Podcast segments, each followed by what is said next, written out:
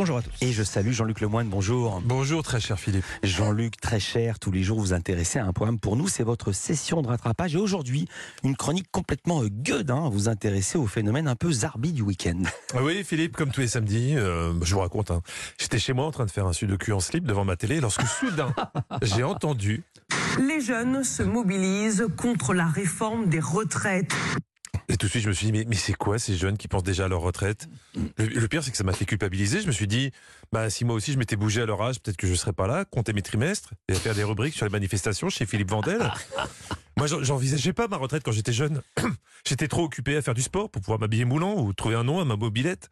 Bon, j'ai essayé d'en savoir un peu plus sur LCI. Mathieu Carman, vous êtes toujours dans ce cortège. Que vous disent les manifestants? Eh bien, ils sont tout simplement contre cette réforme. Ça se tient, ça se tient. Les manifestants, les manifestants contre la réforme des retraites sont contre la réforme des retraites. C'est clair, c'est concis. C'est de l'info comme on aime.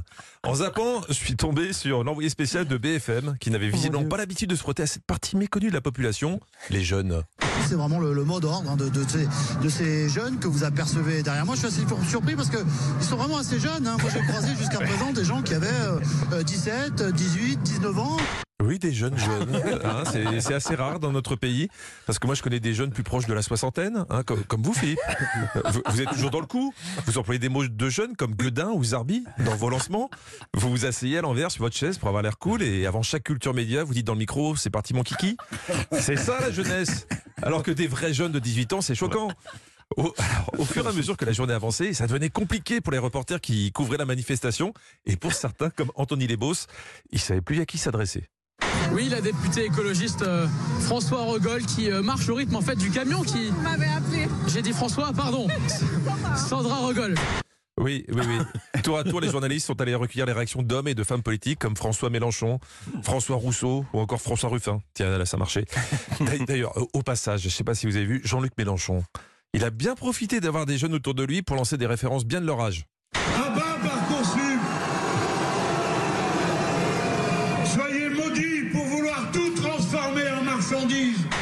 Il aurait dû s'arrêter à Parcoursup. Là, il les avait, on entendait la foule qui vibrait. Après, il s'est emballé, il a convoqué Jacques de Molay, le dernier des Templiers, et la malédiction des rois maudits, et, et franchement, c'était trop. Maudits Maudits Soyez maudits Soyez maudits Là, les jeunes, ils t'écoutent plus, ils ont envie de t'exorciser. Alors, pour analyser cette journée de mobilisation des jeunes contre la réforme des retraites, BFM avait fait appel à, à une des plus grandes idoles des jeunes. Un mec qui représente la jeunesse dans ce qu'elle a de plus insouciant, Christophe Barbier. Le cortège vient de passer devant l'ancien Barrio Latino, qui était un haut lieu de la nuit parisienne avec de la musique cubaine. Ça, c'était vraiment important de le préciser. Parce que c'est ça aussi, la jeunesse, la fête. Je peux vous dire qu'à l'époque, euh, c'était pas le dernier pour payer sa tournée de shot, le Christophe. Hein. Cristobal Barbiero, El Loco de la Havana, c'était son surnom. Du côté de CNews, ils n'ont pas attendu longtemps pour riposter. Ah ouais, vous, vous voulez jouer au con, les jeunes? Eh bien, 14h, départ de la manif, 16h15, heure du goûter, nouveau débat. Faut-il rétablir le service militaire? Ça, c'est une idée. Et bim, dans ta face, le jeune. Ça t'apprendra. Hein bon, bah tant pis. hein. J'ai- finalement renoncé à trouver un représentant de la jeunesse crédible. Pourtant, à CNews, ils avaient le meilleur journaliste pour ça sous la main. Olivier Benkemoun. Qui est dans ce studio. Bonjour. Regardez-le, hein, avec cette gouaille, ce teint parfait, cette peau de bébé. Enfin, Olivier Benkemoun, je devrais plutôt dire Olivier le Rouge, hein, qui a même tenté de motiver Pascal Pro à venir manifester contre la réforme des retraites, avec des arguments imparables. Les grands mouvements euh, sociaux ont provoqué des, des grands baby-booms parce qu'on se rend compte dans les manifs.